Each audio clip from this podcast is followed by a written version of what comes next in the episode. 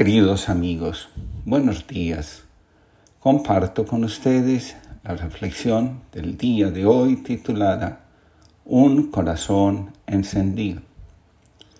Lucas cuenta que después de la fracción del pan, los ojos de los discípulos se abrieron y lo reconocieron, pero él había desaparecido de su vista y se decían, ¿No ardía acaso nuestro corazón mientras nos hablaba en el camino y nos explicaba las escrituras? A veces encuentro personas que sienten el peso de un corazón desentendidamente frío. A muchas personas conectar con Dios, con la fuerza que nos trasciende, les cuesta mucho. Es más, cuando escuchan hablar de Dios se enojan, se inquietan y en algunos momentos abandonan el lugar. Dios les resulta insoportable. Cuando se escucha la historia detrás de estas reacciones, puede encontrarse un gran dolor que en lugar de encender el fuego, terminó apagándolo. Sin fuego en el corazón, la relación con Dios se vuelve algo imposible. Nubar Hampar Mian escribe, a menudo, cuando hacemos un fuego, una hoguera o incluso con una vela o más aún con una cerilla, nos quedamos obnubilados mirándolo. Nos podemos pasar horas mirando sin pensar en nada o en todo, viendo cómo se mueve sin orden, sin sorpresas, solo calentando nuestra cara, y si cerramos un rato los ojos notaremos los párpados más calientes. Pasa a veces que ese fuego no dura todo lo que nos gustaría encendido, y tenemos que avivarlo, darle vida. Y solemos soplarle o si tenemos más madera se la pondremos. Pero no todos los fuegos necesitan lo mismo. Unos necesitan oxígeno porque se están ahogando. Otros necesitan madera y otros puede que lo que necesiten es agua porque se nos han ido de las manos. Conectamos fácilmente con aquello que enciende nuestro corazón. Eso sí, hay que recordar que a veces esos fuegos son artificiales y por lo tanto lo que encienden pocas veces tiene que ver con el amor y con la vida. Cierto día, un campesino fue a visitar a Nasruddin, atraído por la gran fama de este y deseoso de ver de cerca al hombre más ilustre del país. Le llevó como regalo un magnífico pato. El mulá, muy honrado, invitó al hombre a cenar y pernoctar en su casa. Comieron una exquisita sopa preparada con el pato. A la mañana siguiente, el campesino regresó a su campiña, feliz de haber pasado algunas horas con un personaje tan importante.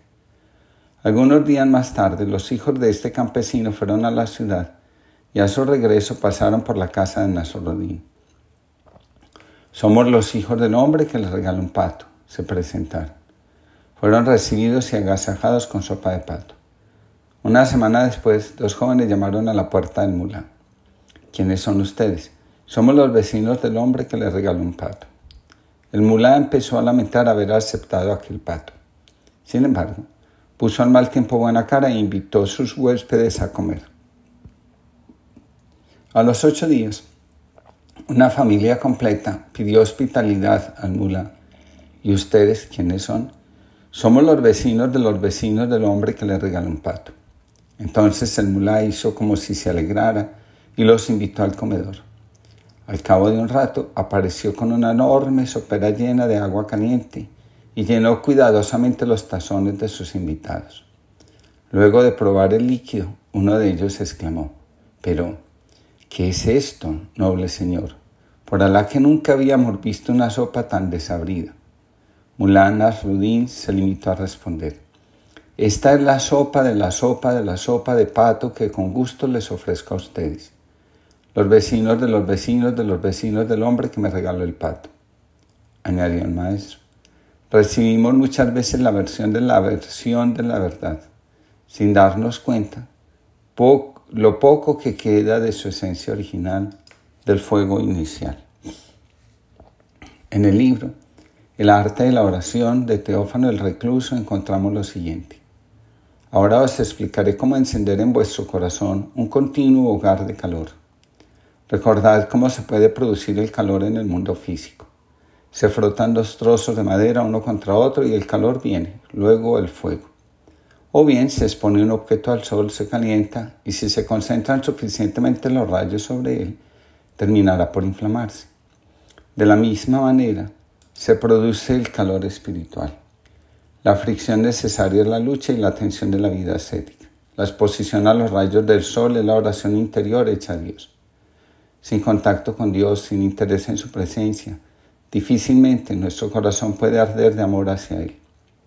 Los discípulos de Maús no podían ver a Jesús porque su corazón se encontraba perturbado por el dolor de su muerte.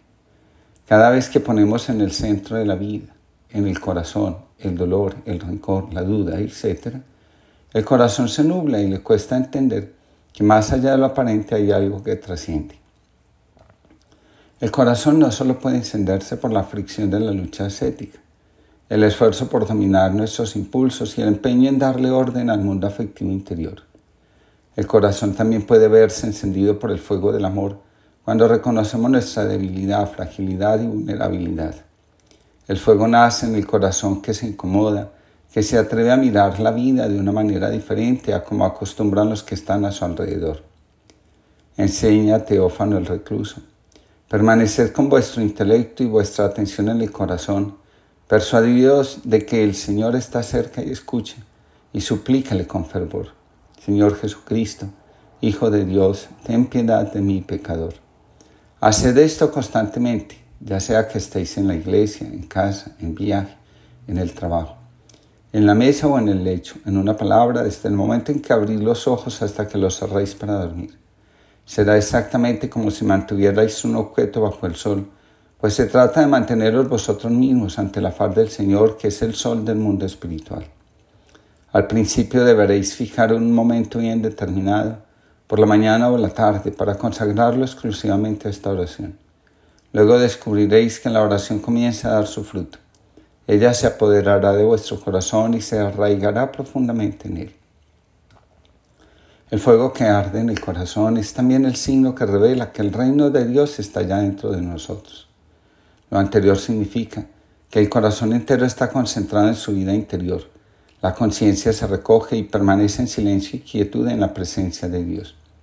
El reino de Dios significa vida interior y orden en los afectos. Nada nos inquieta porque sabemos que solo Dios basta y que el amor es el único ejercicio que mantiene vital y fortalecido el corazón incluso en medio de la oscuridad y la adversidad. Dice Teófano el recluso, una vez que el orden se estableció en nosotros, los desórdenes que dominaban nuestra vida en el pasado cesan. Allí, donde hay orden, el amor fluye y la presencia de Dios se experimenta. De nuevo, Teófano escribe, habiendo adquirido el dominio de sí mismo, el hombre comienza a hacer penetrar en él todo lo que es verdadero, sano y puro y a rechazar todo lo que es falso, malo y carnal.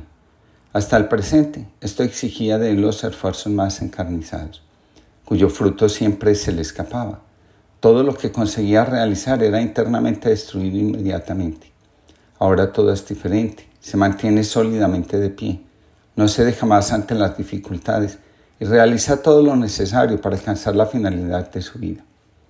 Según San Barsanufio, cuando recibimos en nuestro corazón el fuego que el Señor arroja sobre la tierra, todas nuestras facultades comienzan a arder en nosotros. Cuando por un largo flotamiento el fuego es finalmente encendido y la niña comienza a arder, crepita y arroja humo hasta que está bien encendida. Pero cuando lo está, parece enteramente penetrada por el fuego y proporciona dulce calor y una agradable luz, sin humos ni crujidos. Lo mismo se produce en nosotros. Recibimos el fuego y comenzamos a arder pero en medio de humo y de crujidos, solo aquellos que han hecho la experiencia lo saben. Pero cuando el fuego está bien encendido, el humo y los crujidos cesan y solo la luz continúa reinando. Ese estado es un estado de pureza y el camino que a él conduce es largo, pero el Señor es muy misericordioso y todopoderoso. Ello pone de manifiesto que cuando un hombre ha recibido en él el fuego de una constante comunión con Dios, debe esperar el esfuerzo y la paz, pero luego ese esfuerzo será dulce y fructuoso, mientras que anteriormente era amargo y estéril. Para que el fuego pueda arder y convertirse en hoguera necesita que haya una, madera dispuesta a dejarse abrazar y consumir. La madera puede ser el símbolo de aquello de lo que estamos hechos, las expectativas de los padres, recordemos a Pinocho. También los árboles pueden representar nuestros anhelos de eternidad, de vida plena. La madera es aquello de lo que está hecho nuestro corazón, de ambición, de soberbia, de amor o de servicio. Sea lo que sea, la madera es el símbolo de aquello que necesita ser tomado por Dios para que el corazón pueda arder y con su luz traer calor y gozo al mundo. En el caso de los discípulos de Maús, la madera fue el dolor, la incapacidad de comprender, de ver una forma, de ver de una manera diferente. La dureza del corazón, lo que fue consumido por la presencia viva de Jesús. El fuego arde donde hay un corazón que humildemente se dispone para ser consumido por el amor. Hambre de ti nos quema, muerto vivo, cordero degollado en pie de Pascua, sin alas y sin aloes, testigos. Somos llamados a palpar tus llagas. En todos los recodos del camino nos sobrarán tus pies para besarlos. Tantos sepulcros por doquier, vacíos de compasión, sellados de amenazas. Callados a su entrada, los amigos, con miedo del poder o de la nada. Pero nos quema aún tu hambre, Cristo, y en ti podremos encender el alba. Pedro Casaldalia. Que el Señor nos conceda tener un corazón encendido de amor y siempre dispuesto a dejarse consumir por Él.